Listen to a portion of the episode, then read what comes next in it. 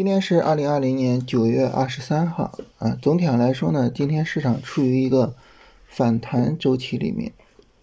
那尽管是反弹周期啊，但是呢，呃，这个总体上的反弹的力度很小啊。我们看到，呃，三十分钟都没有出红柱啊，就总体上反弹力度比较小。所以这种情况下呢，就是，呃，实际上就是，比如说有股票反弹，其实你可以考虑去出。啊，而不是反过来啊，去考虑进股票。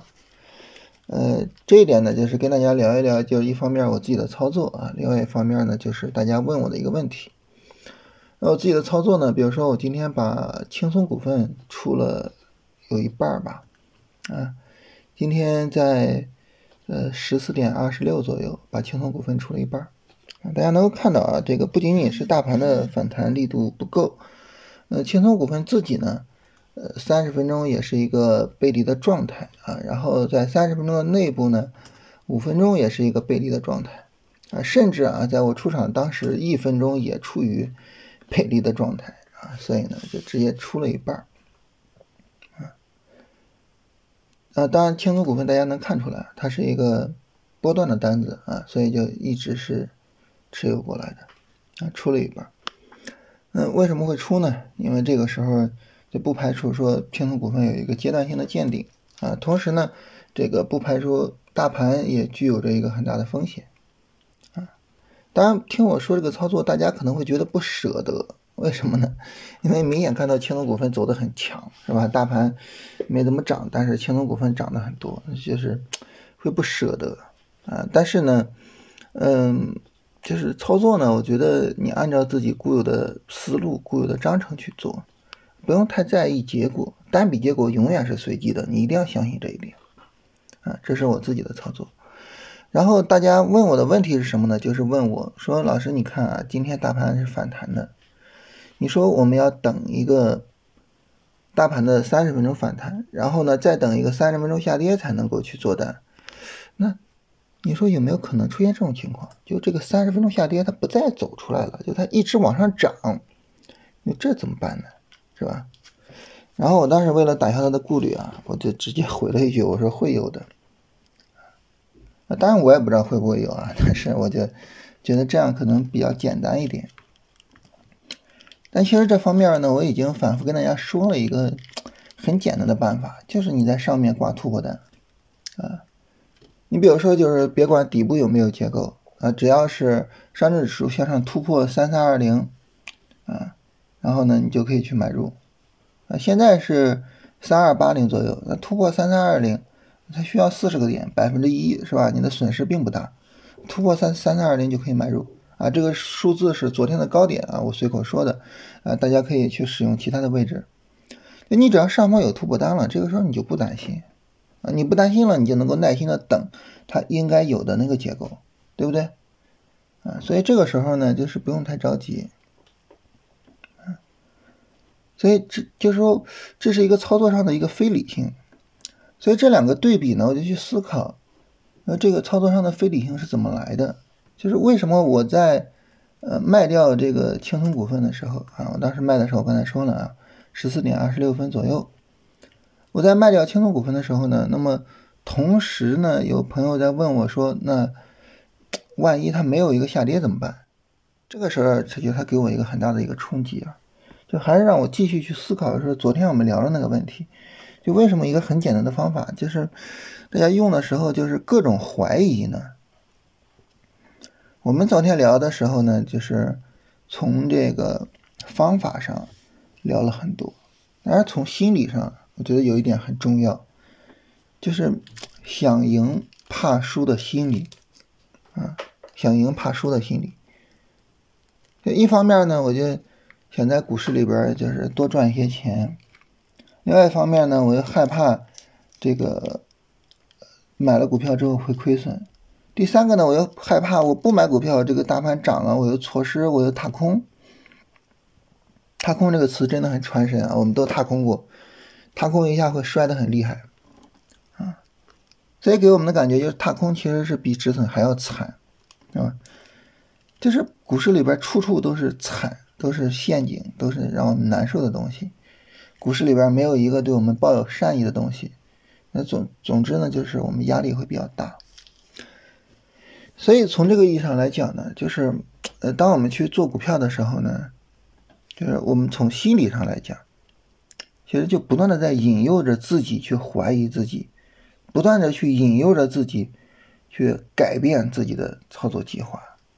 啊，这种情况下呢，很自然的呢，就会带来执行的问题，啊，就会带来说，啊，我明明做好了计划，但是最终落到账户上是另一套东西。我反复跟大家说过啊，下跌的时候千万不能追高，对吧？因为你下跌追高，一追就追个最高点。但是你说，当你抱有，哎，这个反弹它会不会一直涨啊？你说需要一个三十分钟下，它会不会没有了？当你一直抱有这种态度的时候，那么它会不会出现一个情况呢？就是你在今天下午两点左右追进去，你追就追在个最高点，会不会呢？说不好。所以就是我们的这个心理，其实对于我们来说很重要，非常的重要。就是你怎么样能够有一个更加理性的心理。那么，当我们是这种就是想赢怕输的心理的时候，你永远会觉得这个市场阴晦难明，你永远会觉得到事后啊，这个心理没有了，就是呃，在事后行情已经走过去了，然后呢，呃，你依附在行情上的所有情绪都消散了，你才发现哦，原来市场走的这么简单。那我们经常说，呃，事事后诸葛亮，事前猪一样，为什么呢？因为你在事前的时候，大量的情绪依附在这个行情上，让你。看到的全是情绪，而没有这个行情本身。但到事后呢，这些情绪都没了，你看到的就是市场本身，就觉得它好简单啊，嗯，大盘事后看过去好简单啊，这个地方就是一个买点。个股看过去好简单啊，这个牛股，这个牛股，这个牛股，当时那个地方就是一个买点，很清楚，非常清楚。嗯，你可能青铜股份到今天了，你才发现，哦。原来青铜股份在九月十四号给了我一个非常非常好的买点，或者说在九月十五号可以买入，啊，很可能是这样一个情况。所以这个时候对于我们来说，就我们就得好好去思考这个一个问题：我要怎么样，怎么样才能够不让情绪过多的影响我的判断？我觉得呢，就是主要是两点，就好比我们看到一个小孩子成长，啊，主要是两点。第一点呢，就是他明白一些人生道理。比如说，我们经常跟他说，呃，你遇到了困难，你去哭是，呃，没有太大用处的。我们应该去分析这个事情啊，应该去找到解决的方案，啊，然后再去思考，你去执行这个方案的时候，它会出现哪些问题。最后呢，我们按照一个可行的方案去做。我们这么去做事情呢，那么其实比我们坐在那里哭哭啼啼会有帮助的多。然后呢，我们告诉小孩子这么一个道理，啊，这这是永远的第一步，就是你要知道这么回事。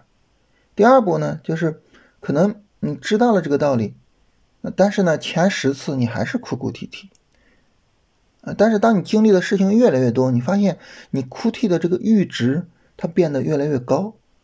一个小孩子可能是因为一块糖没有吃到就会哭，因为父母没有带着去公园就会哭。但是长大了，他不会再去哭一个糖，他可能会因为分手而哭。但是在长得更大一些的时候呢，那么可能生活中很多事情都不能够压倒他，他不会再因为任何事情去哭，他反而会非常坚定的告诉自己的孩子。没关系，无论你发生任何事情，都有我在。就这是一个人经历了很多之后他的一个成长。所以我觉得我们的情绪怎么办呢？两个方面，就你一定要明白一些道理，或者说一些交易上的理念。最起码的一个道理就是你要知道这个市场是有随机性的。你说大盘有没有可能明天直接高开，直接涨停？有没有可能？有可能吗？我自己亲身遇到过，是吧？我们回到十二年前，啊，在零八年救市的时候，九幺八救市的时候，啊，刚刚十二周年过去没几天，是吧？大盘直接大幅度高开，然后直接大盘涨停了，所有开盘的股票全部涨停。那明天有没有可能发生这个情况？不知道，你不知道是吧？你永远不知道明天市场究竟会发生什么。我们控制不了市场，我们唯一能控制的就是我们自己的行为。所以你要理解一点，就是我们在这个市场中赚到钱了，一定是因为你自己做的好；我们在这个市场中亏损了，一定是因为你有哪些地方做的不够好。能够击败我们的只有我们自己。你一定要理解这句话才行。那么，这是我们去理解一个道理。但是，就跟小孩子你跟他说了，他还会因为一块糖而哭一样。你明白了这个道理，但是下一次面对这个行情的时候，你还是会想赢怕输啊。在下一次止损的时候，你还是会难受，还是会想：哎，我怎么样能够避免止损呢？当你买到一个好股票的时候，你发现，哎，我上一次止损的那五千块钱现在已经回来了。哎，我是不是可以卖掉了？这样卖掉的话，我两次加一起我就不赔了啊！结果呢，你卖卖掉了一只牛股啊。总之呢，就是第一次、第二次、第三次，你还是会是这样。但是没关系，只要这个道理在你的心里面深深的扎下了根，只要是你发现了一次又一次的发现了行情确实就是具有着非常强的偶然性的，那么慢慢的你就能够按照这个道理去做。所以我经常讲一个最起码的道理，就是当我们身处这个市场上的时候，我们不要对自己有过高的要求。我们很容易就明白一个道理，就是我们不要对市场有过高的要求，我们不要对别人有过高的要求。但是我们很少能够想到一个道理，就是我们不要对自己有过高的要求。你应该允许自己犯错，啊，甚至呢，允许自己重复犯错。但是只需要怎么样呢？只需要做到两点。第一呢，就是我昨天说的，控制沉没成本。也就是在你明知道你会犯错的时候，你有一百万，你不要投一百万，你投十万，然后呢，你慢慢的去成长，是吧？第二点呢，就是你终究是需要一点成长的，无论它是快还是慢，无论它慢到什么程度，你终究是要跟以前不一样的。所以做到这两点。我觉得持之以恒就没有什么问题。那怎么样能够确保自己一定会有进步呢？我觉得很重要的一点就是，我们已经解决的问题，就真的解决了，不要重复。你比如说，没有那个三十分钟下怎么办呀？大盘直接涨，我踏空了怎么办呀？怎么办？已经解决了，对吧？我们在高位挂个单子，你比如说你在高位挂一个三百 ETF 的买入，或者是挂某一个行业 ETF 的买入，或者是挂什么，你挂上一个单子，这个时候呢，解决了，对不对？嗯，这种情况下呢，就不要来，就是老去重复思考这个已经解决的问题啊。当然，如果说有更好的办法，那当然更好，是吧？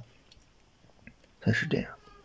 所以这种情况下呢，我期待着就是有一天我们慢慢成长，慢慢成长，就好像一个小孩子成长为一个成年人一样，啊，我们在股市里的这个小孩子，我们花了三年的时间，花了五年的时间，乃至于你花了更长的时间成长为一个大人。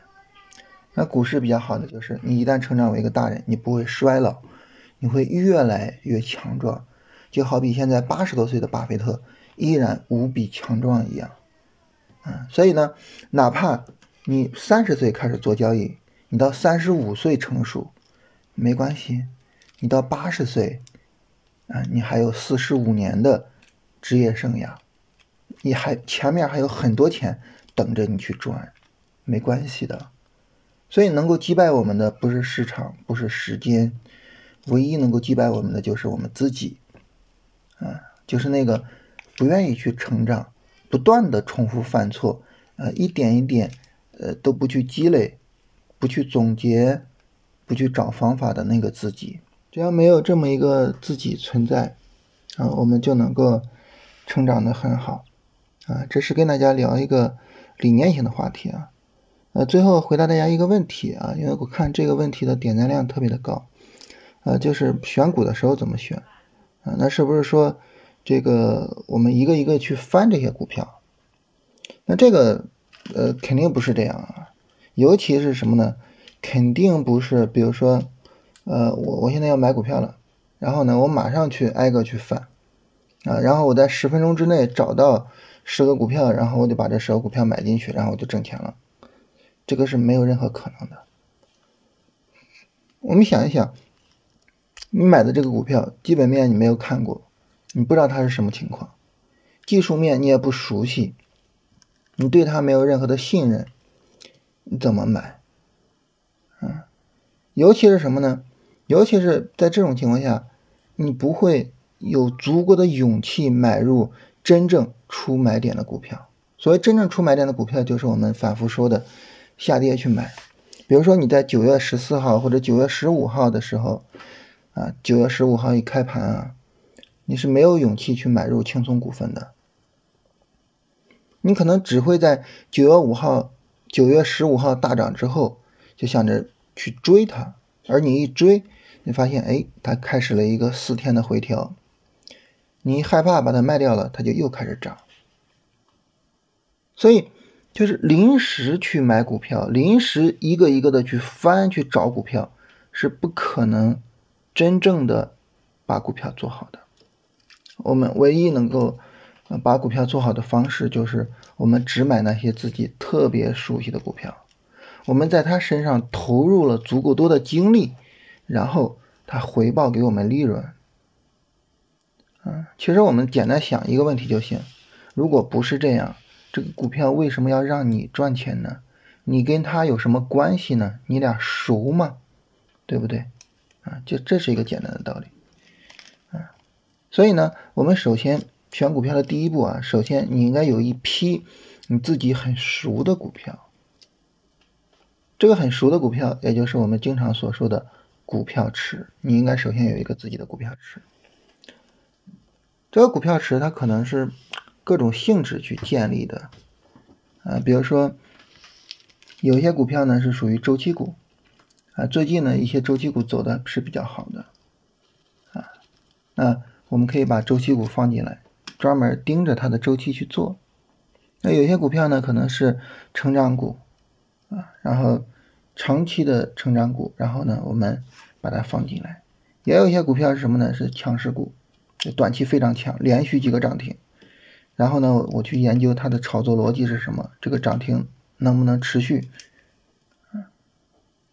所以就是它可能是各种各样的，但是呢，呃，你应该去建，而不应该盲目的去做，这是首先。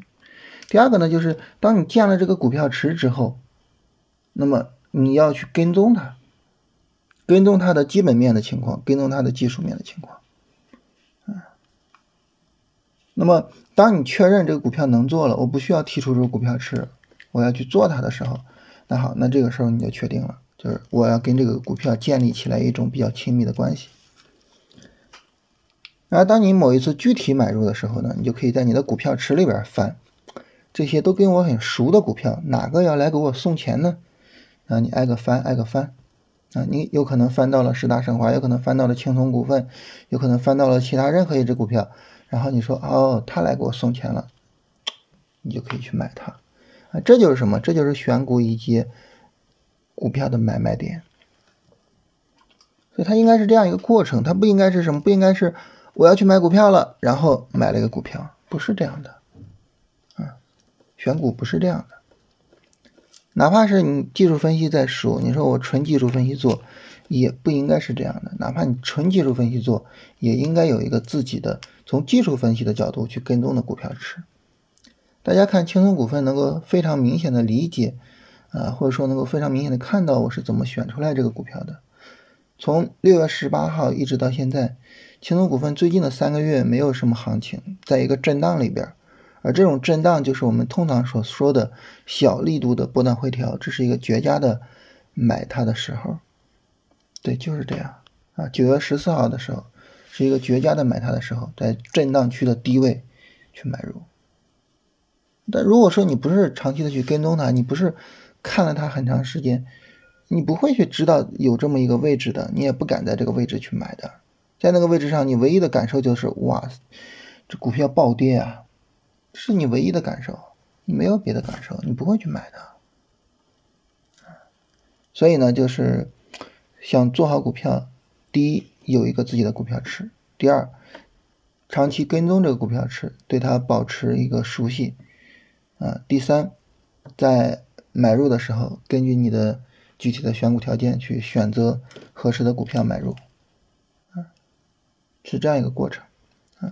所以选股不是单独的就直直奔个股，它应该是有一个过程的。